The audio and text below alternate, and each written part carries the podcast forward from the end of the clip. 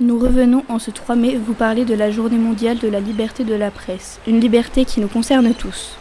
Effectivement, que vous soyez journaliste, auteur d'un blog, d'un commentaire ou d'une vidéo sur un sujet qui vous touche, vous intéresse, cela vous concerne. Mais alors, qu'est-ce que la liberté de la presse?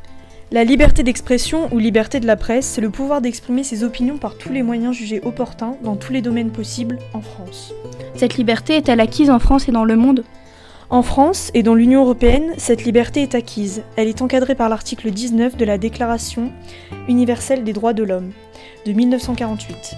Cependant, dans certains États dictatoriaux, monarchiques, dans les pays en situation de guerre ou bien de crise comme la Syrie, l'Égypte, cette liberté n'est pas encore acquise. Nos journalistes peuvent-ils cependant exercer leur métier dans des pays ayant une situation complexe?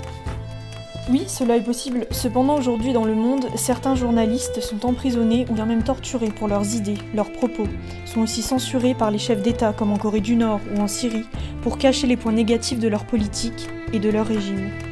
Merci de nous avoir écoutés. Profitez de cette liberté qui vous est offerte en France.